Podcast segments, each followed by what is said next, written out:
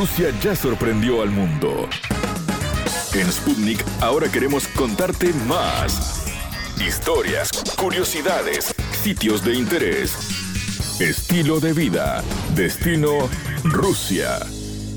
Bienvenidos a Destino Rusia. Un placer saludarlos.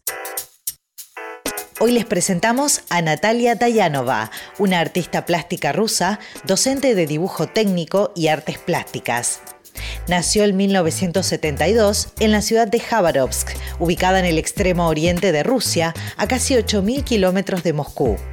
Dayanova realizó varias exposiciones en su ciudad natal y participó en diversos proyectos vinculados al diseño gráfico e ilustración. Hace ocho años está radicada en Uruguay, donde se instaló junto a sus dos hijas en la capital, Montevideo. Llegó al país sudamericano en febrero de 2013. Natalia cuenta a Sputnik por qué tomó la decisión de dejar su tierra natal, el motivo por el que eligió Uruguay, un destino tan lejano, cómo aprendió a hablar español y su amor por el arte. La entrevista. Le damos la bienvenida en Destino Rusia a Natalia Dayanova, una artista realmente increíble que ahora a ella le vamos a pedir después que nos deje su perfil de Facebook y demás porque tiene que ver las pinturas que hace y, vive por aquí, por, por estos lados, digamos, en, en Uruguay, ¿verdad? Bienvenida, Natalia. Hola, mucho gusto por la invitación. Un gusto recibirte. Contanos, eh, ¿vivís en qué parte de Uruguay? ¿En la capital mismo? Sí, en Montevideo. ¿Y hace cuánto tiempo estás en, en tierras charrúas? Un poco más de ocho años. Soy de Rusia, ¿no? Soy ciudadana rusa, nací en Rusia, pero eh, en Rusia viven eh, muchas eh, etnias que son solo 170 idiomas hablan en Rusia. Entonces viven rusos, tártaros, ucranianos, armenios y todo, todo, todo, todo, ¿no? Todo el pueblo de Siberia y todo. Tengo una sangre mezcla de ucranianos, rusos, georgianos. tenés, bueno, tenés todo mezclado por ahí, pero ¿en qué, en qué ciudad naciste mismo? Eh, nací, viví eh, toda mi vida antes de ir a Uruguay en una ciudad que se llama Jabarovsk.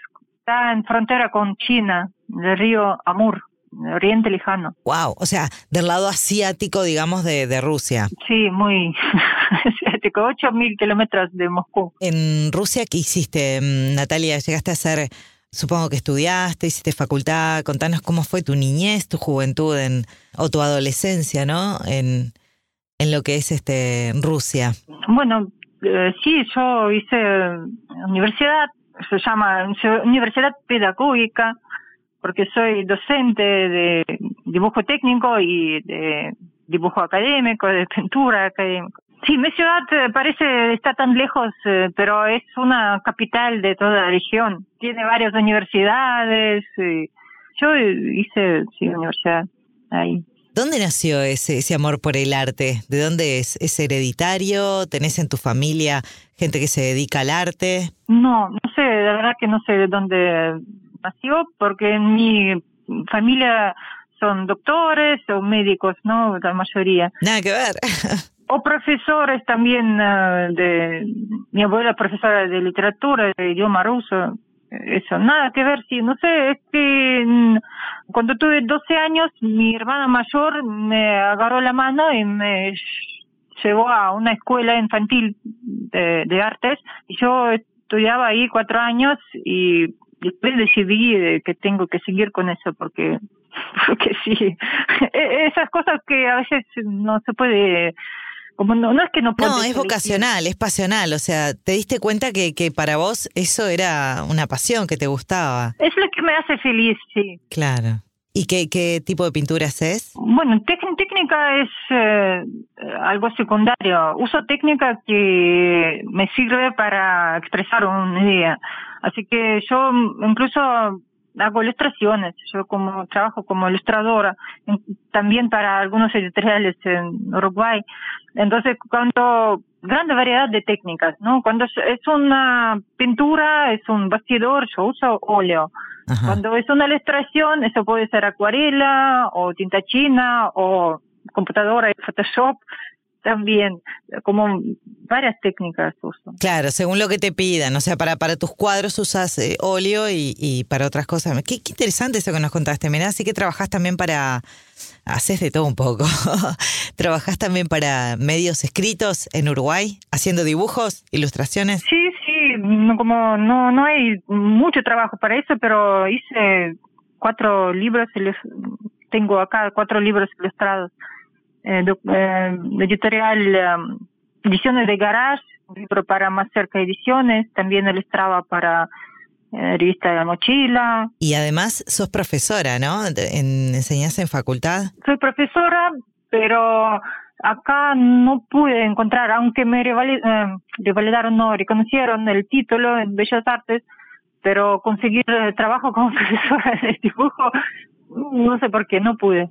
Pero parece raro, pero yo hace cinco años que trabajo con profesora de ruso también. Qué gracioso, o sea. Hay que vivir, ¿no? Claro, sí. O sea, ¿no te validaron el título como de arte? Qué raro eso. Puede revalidar porque acá no hay carrera universitaria de profesores. Claro. Te estás enseñando ruso entonces en, en diferentes universidades de... ¿Y das particular también?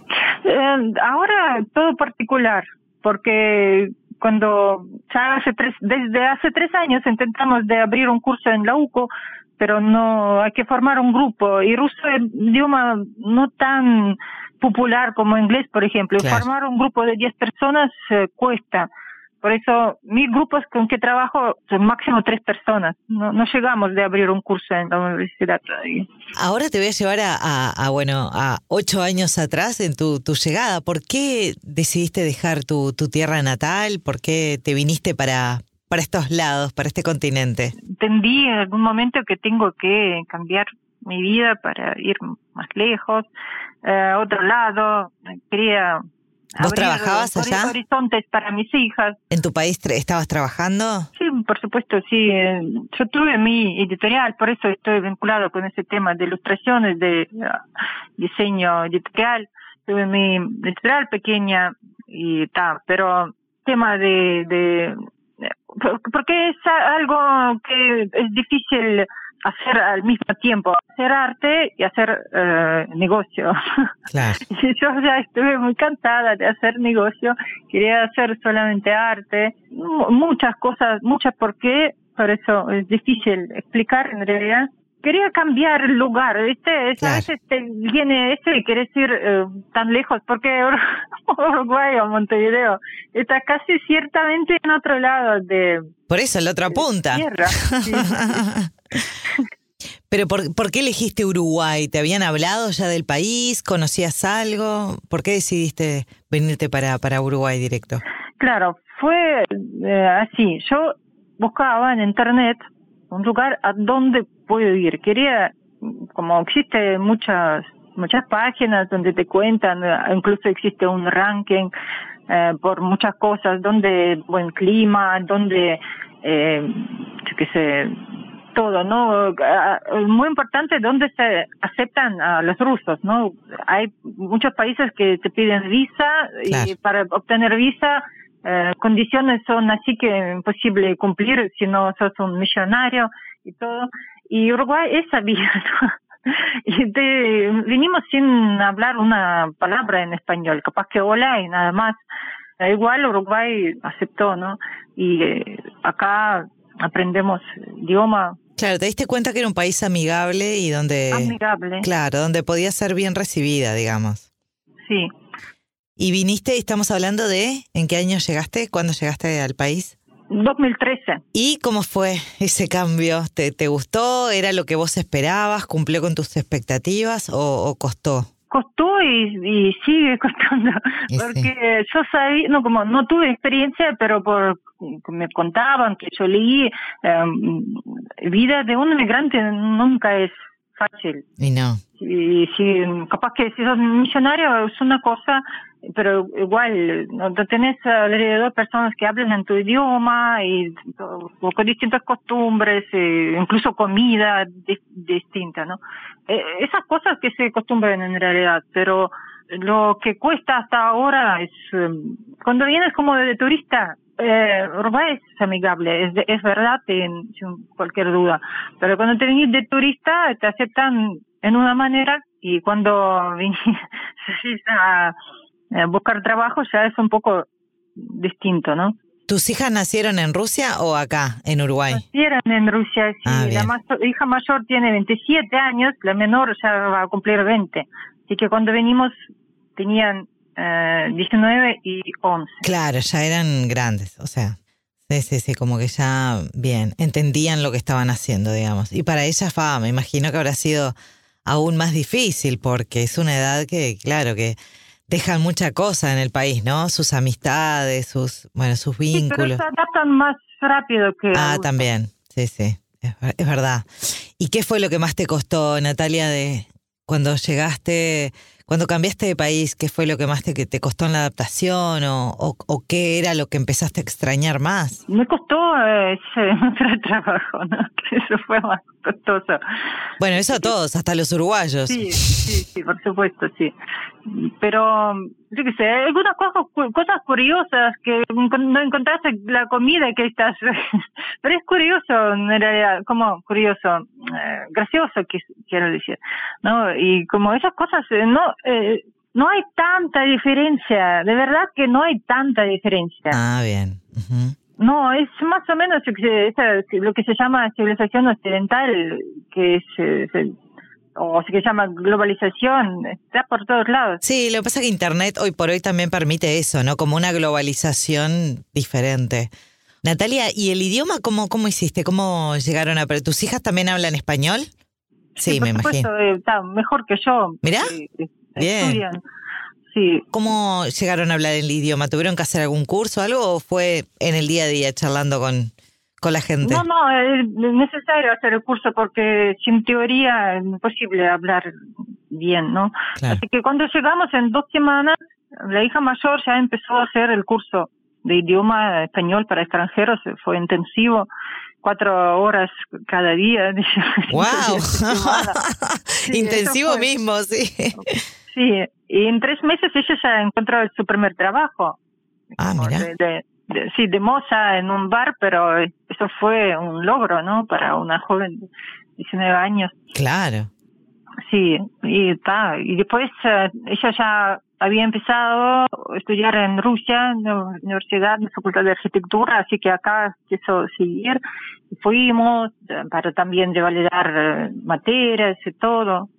Y con todo eso, con trabajo, con amigos, con eh, estudios, se aprende, ¿no? Y la hija menor empezó, por supuesto, ella tuvo 11 años, así que estudiaba en sexto de primaria también con amigos, eh, maestros, profesores. Y Natalia, ahora específicamente estás eh, dedicada a tu arte, vendés tu arte y estás dando cursos de, de ruso. en eso estás trabajando, digamos, en Uruguay. eso estoy trabajando, sí. Bien. ¿En todo este tiempo han regresado a, a Rusia o todavía no? No. No. Una vez por ahora. Eh, porque, bueno, es caro y además llegas a Moscú y después tanto 10 horas en avión hasta mi ciudad, lejos. O sea que por ahora se están comunicando por internet con la familia nada más. Sí, sí. Bien, buenísimo. Y el que quiera ver tu arte y, no sé, ver los cuadros que tenés y de repente si les gusta, obviamente comprarte alguno, ¿cómo, cómo haces? ¿A través de tu de tus redes? Estoy mm, como en una galería también que vende mis cuadros, galería Los Caracoles que está en José Ignacio. Eh, ellos sí, pero trabajan en temporada. Y, claro, eso es más verano, sí, sí. Sí, y tiene algunos de mis, trabajos, pero otros, eh, sí, se por redes, si alguien quiere comprar, me, escribe, me llama, viene. A ver, decí cómo es tu, tu Facebook. Sí, Natalia Dayana con Y, y Instagram o Facebook. Estuve viendo, son cuadros re lindos, es como que sos, eh, tenés una técnica como más de, de realismo, ¿no? Claro, porque está basado. ¿no? Yo los amo, bueno, no yo, en realidad hay varios pintores que trabajan en este como corriente estilo que se llama realismo mágico. Claro. Porque, porque claro, objetos eh, dibujados y pintados de manera realística, pero eh, las eh, escenas o historias son fantasía, digamos. Sí, sí, vi sí, que había mucha, muchas personas, objetos. La verdad que bueno, te, felicitamos porque pintas muy lindo y te decíamos lo mejor. Muchísimas gracias por, por estos minutos que, que le regalaste a Destino Rusia y bueno, para tanto para vos como para tus hijas, lo mejor en, en Uruguay, muchos éxitos. Muchísimas gracias. ¿Sabías que conocemos datos de Rusia que te van a maravillar? Khabarovsk es una ciudad rusa situada a 25 kilómetros de la frontera con China, entre los ríos Amur y Usuri, y es la segunda más poblada del extremo oriente ruso después de Vladivostok. Fue sede del Comando Militar del Extremo Oriente y no estuvo cerrada a los extranjeros durante la época soviética, algo que favoreció su actual multiculturalismo con comunidades coreanas, japonesas y chinas. Hasta aquí, Destino Rusia. Gracias por la compañía. Destino Rusia.